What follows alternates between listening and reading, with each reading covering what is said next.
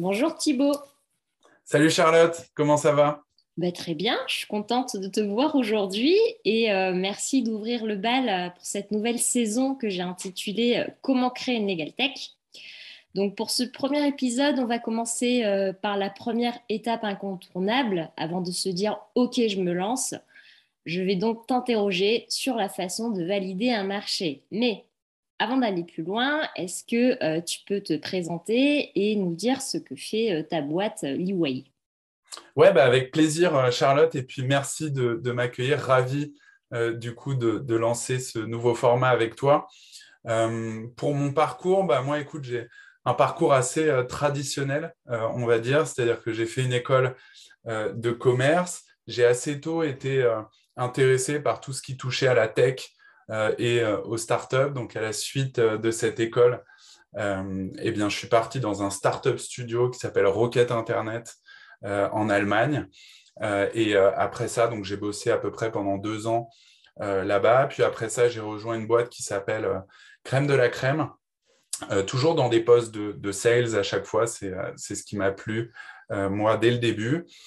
et chez Crème de la Crème, bah, j'ai eu la chance de rencontrer Antoine, euh, qui est un des cofondateurs euh, du coup de Liway avec euh, Sébastien. et donc, c'est en rencontrant Antoine et en passant du temps ensemble bah, qu'on s'est lancé tous les deux à partir de début d'année 2019 sur, ce, sur ce projet Liway. Donc, Liway, qu'est-ce que c'est? C'est une solution de contract management qui permet aux entreprises deux choses de manière générale. Gagner en efficacité dans la gestion des contrats et puis aussi avoir plus de visibilité euh, sur euh, les risques juridiques et, financiers. Donc tout ça, on le permet euh, via une plateforme qui est utilisée par les différentes équipes au sein de l'entreprise pour gérer leurs contrats. Des grands comptes plutôt? Non, non, non, il y a tout type de boîtes qui utilisent aujourd'hui l'e-way. On travaille par exemple avec pas mal d'entreprises de la French Tech, euh, donc euh, des entreprises comme Conto, comme Voodoo, comme Ornicar par exemple, mais aussi euh, des entreprises un peu plus traditionnelles, un peu plus installées, on va dire, donc des boîtes comme Nestlé, comme Fitness Park, comme WeSNCF par exemple, qui utilisent produits. Ok, cool. donc bah, maintenant, tu as des clients, c'est chouette, mais ça n'a pas toujours été le cas. Donc, avoir une idée, c'est une chose, mais comment tu as validé concrètement le marché et à partir de quand tu te dis euh, go, on y va, on fonce? Ouais, euh, bonne question. Bah, déjà, nous, on n'est pas, euh, tu vois, des entrepreneurs qui se sont réveillés un matin avec une idée fulgurante. donc, chapeau à, ceux qui sont comme ça, mais nous, ce n'était pas trop notre manière de faire. Avec Antoine, on a finalement été assez pragmatique euh, au début, c'est-à-dire qu'on a listé euh, finalement des idées euh, qui, nous, qui nous intéressaient. On avait deux critères. Nous, on voulait travailler dans le monde du SaaS, donc du, logiciel as a service. et en plus de ça, dans le B2B, parce qu'on aime bien la vente, on aime bien le business, donc c'est des choses aussi qui, qui, nous intéressent beaucoup. Et donc, comment on a fait? Ben, On a listé euh, des idées, voilà, un petit peu comme ça, sur, euh, sur, sur, un bout de papier, puis on est allé les tester euh, une par une, tout simplement, sur le marché. Et, quand tu dis tester sur, sur, le marché, ça veut dire quoi? Tu prends ton téléphone et tu vas voir les gens, c'est ça? Ouais, bah, exactement, exactement. Des, des, fois, c'est un peu brutal, mais en tout cas, ça permet de, bah, de, de, valider ou de ne pas valider du coup des, des, hypothèses assez rapidement. Euh, j'ai le souvenir, par exemple, qu'on voulait faire au début une solution pour permettre euh, aux hôtels de euh, gérer du surbooking. Et donc, on est allé sur le terrain, on s'est partagé Paris, tu vois, en deux. Chacun est allé voir des hôtels et on est allé directement bah, leur demander est-ce que ça, ça vous intéresse? Est-ce que vous avez un problème de réservation? Est-ce que vous aimeriez bah, optimiser votre capacité de, remplissage de l'hôtel, etc. Et euh, bah, on a très vite vu que ce n'était pas forcément quelque chose qui intéressait euh, les hôteliers, qu'au contraire, ça leur faisait très peur. Donc, on a éliminé les idées, tu vois, comme ça. Et donc, on en a fait 3, 4, 5. Et euh, au bout d'un moment, on a pris un peu de recul. On s'est dit, bon, finalement, on n'a pas encore trouvé ce, qui nous, ce, qui nous, ce qui nous faut. comment on pourrait trouver cette idée qui nous manque pour vraiment démarrer le, projet quoi. Et donc, on a pris du recul, on s'est posé bah, des questions sur qu'est-ce qui finalement était problématique dans nos quotidiens. Voilà, en tant que bah, employé de, de, start-up et d'entreprise hein, de, manière générale, qu'est-ce qui nous posait problème. Et donc, il y a eu ce sujet du contrat qui est revenu, puisque dans, la dernière boîte dans laquelle on a bossé, le contrat, bah, c'était quand même, voilà, on plaçait, nous, des freelances dans des grands groupes du CAC 40, donc il y avait beaucoup de risques, en fait, pour ces boîtes-là dans cette manière euh, d'acheter de la prestation intellectuelle. Et, euh, donc, on s'est dit, bah, ouais, les négociations de contrat étaient très douloureuses. Euh, on, a passé beaucoup de temps. il y avait beaucoup de frustration, tu vois, à la fois côté client et côté fournisseur. Et en fait, on s'est dit, mais c'est pas possible que dans 5 ans, que dans 10 ans, les entreprises continuent à gérer leurs contrats de cette manière. Quoi. Euh, et donc, euh, voilà, c'est comme ça que ça a commencé. On est reparti euh, sur le terrain en allant rencontrer bah, des juristes, des acheteurs, des directrices financières, des commerciaux. Et bah, ces personnes-là, cette fois-ci, nous ont dit, ah ouais, il y a un vrai problème. ça coûte cher, on perd du temps, c'est pas efficace. Et donc, c'est comme ça qu'on a démarré l'IWay au tout début. Ok, donc il y a un pain point, euh, mais euh, après concrètement, c'est euh, moi j'aime bien être dans le concret parce qu'après c'est facile de dire on a contacté les gens, mais quand tu les contactes, tu dis quoi? J'ai un projet, j'ai une idée, j'aimerais avoir votre avis. C'est aussi simple que ça? Ouais, bizarrement, c'est-à-dire que au début tu fais appel à, ton petit réseau et puis tu commences à tester euh, tu vois l'hypothèse, donc en, allant voir les gens, en disant, bon, bah, finalement, explique-moi un petit peu comment toi, tu gères des contrats euh, au quotidien, en tant qu'acheteur, en tant que juriste, en tant que DAF, et, euh, dis-moi, en fait, si tu es content de cette manière de gérer les contrats. Est-ce qu'il y a un problème ou pas Et combien te coûte finalement ce, problème-là? Et donc, en fait, quand tu as cette démarche au début de dire, euh, je suis un entrepreneur, euh, je suis en train de monter un projet, j'ai rien à vous vendre, euh, j'aimerais juste avoir bah, votre avis sur ce que je suis en train de, de, monter. Bizarrement, tout le monde, et pas bizarrement, hein, c'est tant mieux, mais tout le monde est plutôt OK pour t'accorder du temps, te faire des retours. Voilà, les gens ont été assez, assez réceptifs finalement dès le début. Donc, euh, pas de secret. On a, nous, euh, listé, tu vois, des entreprises. On a identifié les personnes dans ces entreprises. On les a contactées euh, sur LinkedIn avec des messages. Certains nous ont dit OK, d'autres nous ont dit non, pas OK. Et puis, c'est comme ça qu'on a rencontré au début plus d'une centaine de personnes qui nous ont voilà, présenté leur manière de travailler et leurs problématiques. Cette phase, ça t'a pris combien de temps? Euh, elle a dû prendre à peu près 2-3 euh, mois. 2-3 mois au tout début. Ok. Euh, donc, question sous-jacente. Donc, c'est bon, tu as l'idée, tu te dis que c'est OK, vous y allez. Donc, de l'idée jusqu'à la V1, est-ce que tu peux me décrire le process que tu as mis en place? Donc, je ne sais pas, des maquettes, des, voilà, comment tu as fait pour te dire OK, j'ai un petit bout de produit qui va commencer à fonctionner? Euh, bah déjà, il y a eu l'arrivée du troisième associé, euh, sans qui il n'y aurait pas eu de V1 euh, du tout, Sébastien, qui nous a rejoint avec Antoine, qui est CTO. Donc Sébastien gère lui la partie tech, sécurité, Antoine gère la partie vraiment produit, stratégie, financement, et puis moi je gère plutôt la partie business de manière générale, donc marketing et, commerce. Et euh, donc Sébastien nous a rejoint au cours de l'été 2019. Euh, et en fait, on a itéré, c'est-à-dire que nous, avec Antoine, ça faisait euh, bah, plusieurs mois qu'on rencontrait plein de juristes pour comprendre leur manière de travailler. On avait plein d'idées, on avait commencé à avoir des maquettes. Et donc Sébastien nous a rejoint. Et là, on a commencé vraiment à travailler tous les trois, à rechallenger aussi bah, tout ce qui avait été pensé par Antoine et moi. Et derrière, on a commencé le développement de la plateforme. En fait, la, question qui est la plus importante à cette étape-là, c'est quel est finalement le, produit le plus simple possible que je puisse créer, qui va quand même créer beaucoup de valeur aux utilisateurs que je cible. Et bah, ces utilisateurs, ils seront prêts à payer pour mettre en place cette solution.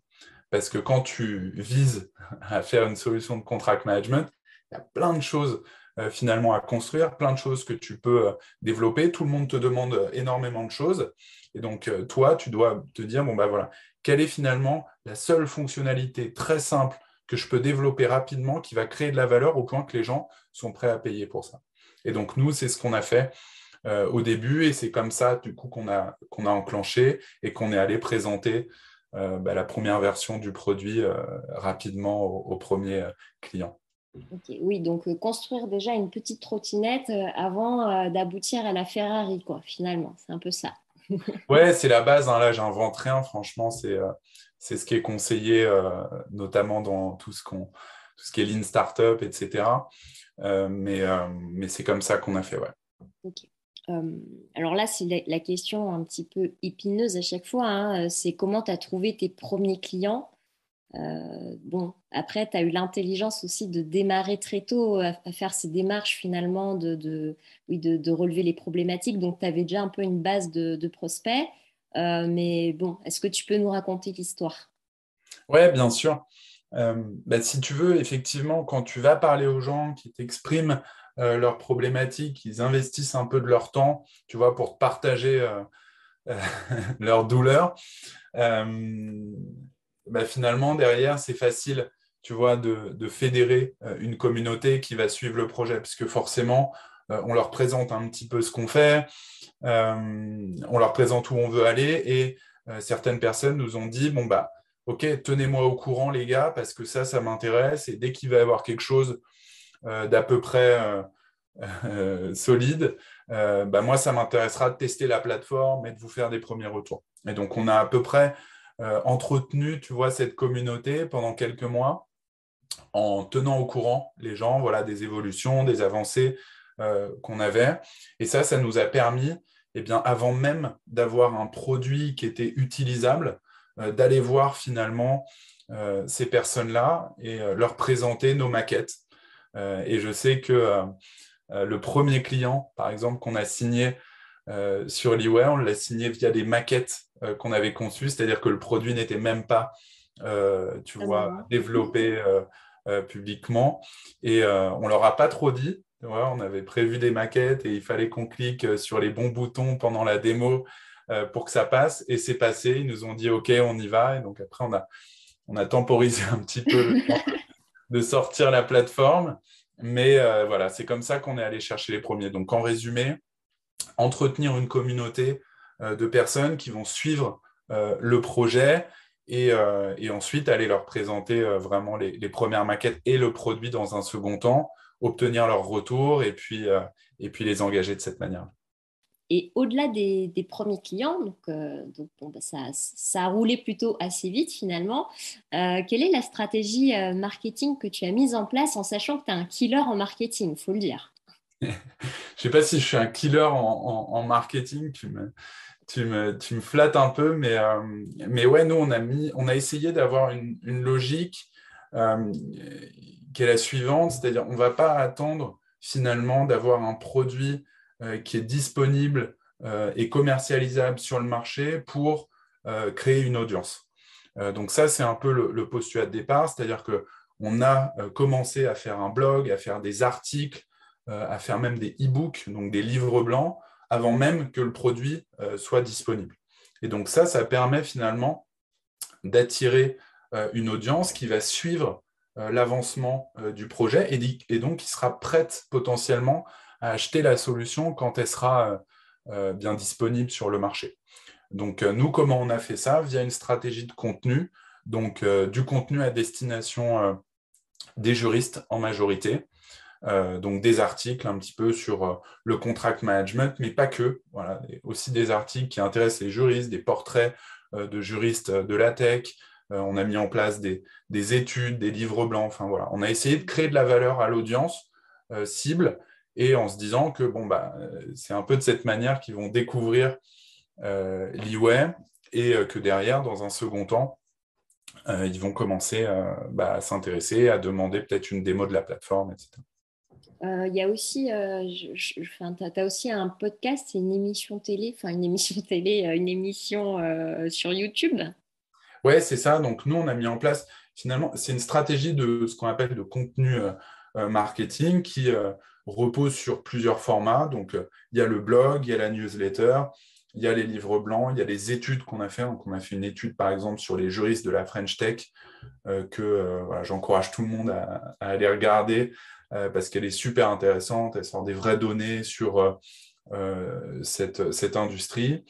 on a mis en place des podcasts, effectivement, et des lives YouTube, notamment grâce à la rencontre avec Pierre Landy, Audrey Deléris, avec qui on s'est associé pour faire du contenu, donc via Legal Club Sandwich, qui est aujourd'hui devenu un rendez-vous un petit peu régulier, dont on ne fait plus forcément partie. C'est eux ont repris euh, le flambeau euh, là-dessus. Euh, et donc ça, ça nous a permis encore une fois bah, de toucher une audience au début et de faire connaître la marque. Voilà. Par contre, oui, pour ceux qui voudraient se lancer là-dedans, il faut savoir que c'est extrêmement chronophage, hein, la création de contenu.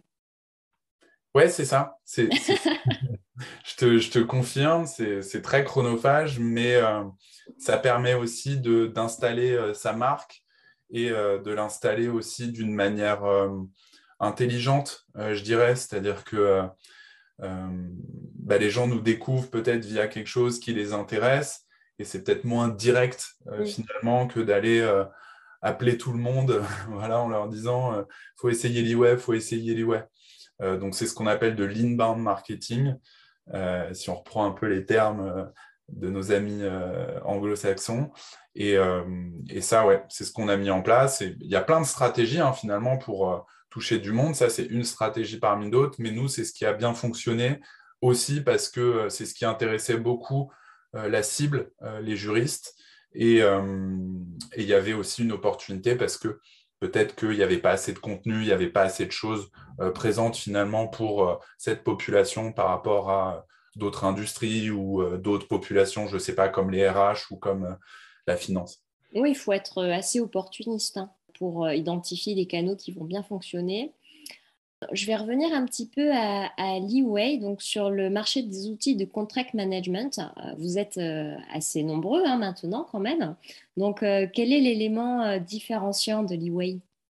Alors, il y a plein de choses. Déjà, pour commencer, effectivement, il y a beaucoup d'acteurs sur ce marché, beaucoup d'acteurs qui font des choses très intéressantes euh, aussi. Euh, voilà, il y a des beaux produits qui sont en train de se, créer, notamment dans le monde du SaaS. Et ça, c'est une bonne chose euh, voilà, pour les juristes et puis pour la legal tech française aussi. chacun, je pense, a sa vision, tu vois, du contrat. Et à mon avis, ce qui nous démarque, c'est plutôt notre vision très business, en fait, très opérationnelle du contrat. À la différence des autres, je ne pense pas qu'on fasse une plateforme pour les juristes uniquement tu vois, mais aussi euh, pour les opérationnels. Et pour nous, le contrat, finalement, c'est un objet plus business que euh, juridique. Donc, je sais qu'on est dans un podcast euh, Legal Tech, etc. Mais ça, c'est ce qui nous démarque, tu vois, vis-à-vis de, de, de, la concurrence. pour nous, l'enjeu, finalement, quand on met en place une solution de contract management, bah, c'est d'avoir tous les contrats d'entreprise au même endroit pour avoir une bonne visibilité sur les risques juridiques, sur les risques euh, financiers. Et en fait, à notre sens, le meilleur moyen euh, d'y arriver, bah, c'est de développer euh, un système en interne extrêmement simple à utiliser pour tout le monde dans l'entreprise pour créer, faire valider, faire signer un contrat très facilement. Donc nous, ça c'est notre un petit peu notre vision du, du, contract management. Et euh, voilà, ensuite, je n'ai pas rentré forcément dans le détail de, toutes les fonctionnalités, euh, mais aussi on a un côté, voilà, un gros focus sur l'expérience utilisateur, la simplicité euh, du produit. Voilà, on n'est pas des, des, juristes, on vient du monde de la tech, donc on n'a pas ce, tu vois, cet aspect fait par les juristes pour les juristes, mais on, on, a ce focus très, très tech, très produit design qui, qui nous démarque aussi. Ok, cool. Euh, pour l'aspect euh, international, parce que vous faites quand même beaucoup de contenu en anglais, donc j'imagine que vous visez une clientèle internationale. Donc j'ai l'impression que vous y avez pensé euh, relativement tôt. Alors comment on fait pour conquérir un marché étranger? Bon, je ne suis pas sûr d'avoir déjà euh, la réponse, mais euh, j'espère l'avoir euh, très bientôt et on pourra refaire un épisode si tu veux. mais ce qui est sûr, effectivement, c'est qu'on a la chance d'être sur un, business, une catégorie, tu vois, de software sur laquelle il ne va pas y avoir de barrières réglementaires ou même culturelles, tu vois, à l'internationalisation. Donc nous, dès le début, euh, on a voulu créer une entreprise internationale. Euh, on a aujourd'hui un tiers de l'équipe, tu vois, qui vient pas euh, de France, par exemple. et on est sur un marché qui est ultra compétitif avec beaucoup d'acteurs, tu vois, aux quatre coins du monde. Donc nous, l'idée derrière ça, c'est de se dire qu'on ne peut pas en fait tout miser sur une audience qui est uniquement française, alors qu'on a des acteurs au UK, aux US ou ailleurs en Europe euh, qui, eux, touchent une audience qui est euh, globale. Donc, euh, dès le début, tu vois, on a mis en place une stratégie de contenu pour toucher un maximum de monde et pas faire une boîte voilà, franco-française. Et tu as des clients étrangers, du coup, ou c'est en train de se faire tout doucement? Ouais, bien sûr, on a des clients au UK, on a des clients aux US, on a un client en Allemagne aussi. Donc, ça commence, ça commence à se développer de cette manière. Ouais. ils préfèrent utiliser un outil français, en fait. Ouais, un outil, tu vois, plus qu'un outil français, c'est-à-dire qu'eux viennent acheter euh, une solution de contract management comme euh, beaucoup, tu vois, de boîtes euh, en Europe utilisent des solutions américaines ou inversement, même si ce n'est pas, pas assez dans, dans l'autre sens. mais ouais, il n'y a, y a, y a aucun problème à ça. Bon, ben, c'est tout. Tout ce que tu me dis est super passionnant, hein, mais bon, faut qu'on avance. euh, bah, dernière question ou avant-dernière question, euh, la levée de fonds. Vous avez levé des fonds euh, il y a un an, il me semble. Et euh, à partir de, de quel moment c'est pertinent, en fait Et puis, est-ce que tu peux nous, raconter un petit peu les coulisses hein, tout en restant confidentiel, euh, n'est-ce pas? Donc, euh, j'ai hâte d'entendre euh, d'entendre ton histoire. Ouais, bien sûr. bon, ça va. Déjà, c'est pas obligatoire de lever des fonds, d'accord? C'est une trajectoire, voilà, c'est une stratégie finalement comme une autre.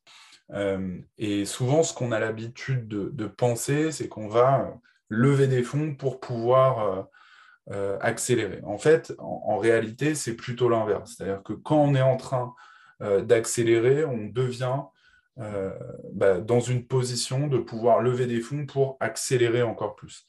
Et nous, c'est ce qui s'est passé en 2020, où après le premier confinement, finalement, on a réussi à bah, aller chercher un certain nombre de premiers clients rapidement, de prouver vraiment une traction euh, sur euh, le, premier produit qu'on avait construit. Euh, et, ça, ça nous a permis, tu vois, d'être dans une position de, de lever des fonds, d'aller voir des investisseurs, de les pitcher pour bah, derrière continuer à grandir. En fait, on, pourrait, tu vois, continuer à développer une boîte petit à petit mm, mm. et grandir de cette manière-là, mais nous, ce n'est pas forcément notre vision. On a envie de, voilà, de, de, faire quelque chose d'ambitieux. Euh, et euh, forcément, bah, quand on est sur un marché avec euh, plein de compétiteurs, plein de concurrents pardon, qui, qui, qui font des, des, choses très intéressantes, et ben, on a ce besoin d'aller vite, on a ce besoin de recruter pour faire grandir les équipes et pour continuer en fait à faire avancer notre produit et, et, et, et, le confronter à un maximum de monde, tu vois, le commercialiser. Voilà. Donc, ça a été la stratégie euh, qu'on a, qu'on a décidé de, de, mener dès le départ. Et, euh, et en gros, ça s'est passé comme ça, c'est-à-dire que deuxième semestre 2020, on a, on a bien accéléré. Ensuite, on est allé voir des fonds. Ça s'est rapidement signé euh, avec eux. Et voilà, maintenant, on est dans une deuxième phase de la vie de l'entreprise où bah, on recrute, on développe encore plus notre produit, on structure. Euh, aussi. Donc, euh, c'est d'autres challenges, mais c'est hyper intéressant. Hum, la levée de fonds, en fait, c'est un travail à part entière, non? Enfin, J'ai l'impression que c'est, j'en ai jamais fait, mais à chaque fois que j'en parle à des gens, j'ai l'impression que c'est vraiment, euh, c'est, la croix et la bannière, quoi. Euh, oui, ce qui est sûr, c'est que euh, ça nécessite un investissement qui est assez important. Nous, c'est Antoine, du coup, notre CEO, qui a géré ce, projet-là chez, chez et euh, forcément, ça, demande beaucoup de temps. C'est du défocus hein, par rapport au, business et au développement du produit. Donc, euh, voilà, il faut avoir euh, aussi une certaine traction avant ça, une certaine croissance pour aller le faire dans des bonnes conditions et le faire rapidement. voilà, finalement, quand, quand c'est favorable. Et c'est ça qu'on a essayé de faire. Et euh, vous êtes incubé aussi euh, à la station F, donc ça, ça peut, ça peut aider aussi, j'imagine. Alors, on n'est plus incubé maintenant, on l'était euh, à l'époque, au tout début. maintenant, voilà, on a pris notre envol. On était, Bravo. on était à Station F au démarrage et c'était top. On a passé un an là-bas. Et voilà, depuis qu'on a levé des fonds et que justement on commence à recruter, ça y est, on a pris, on a pris notre envol. Bon, tant que je te tiens encore, euh, euh, je voudrais que tu m'en dises euh, un petit peu plus sur le recrutement parce que je sais que quand tu es, en train de grossir, c'est un vrai sujet et, c'est assez compliqué de recruter. Donc, t'en es où là? Ben, C'est un combat quotidien. C'est-à-dire que c'est n'est pas simple de, de, trouver les bonnes personnes, donc ça nécessite ben, de mettre plein de choses en place. nous, on recrute aujourd'hui un petit peu dans, toutes les équipes, euh, que ce soit côté produit et tech ou que ce soit plutôt côté euh, ce qu'on appelle nous euh, go-to-market, donc marketing et sales. Et, et donc, bah, on en est où On recrute tous les jours des, personnes. Donc, l'idée, c'est de bah, aller chercher des bonnes personnes, être capable d'être présent aussi quand il y a des personnes qui cherchent sur les plateformes de recrutement. Donc, ce qui est sûr, c'est que c'est un, vrai sujet euh, euh, et, que ça prend du temps euh, aussi, voilà, comme plein de choses. Comme tout. et les offres d'emploi, on peut, on peut les retrouver sur Welcome to the Jungle, c'est ça? Ouais, directement sur Welcome to the Jungle ou même sur la page Liway. donc, on met en place voilà, toutes, les, toutes, les, toutes les offres. tu, pourras, tu pourras partager ça, j'imagine. Oui, il n'y a pas de souci. Bon, mais écoute, euh, merci Thibaut et puis euh, à très vite. Merci Charlotte, à bientôt.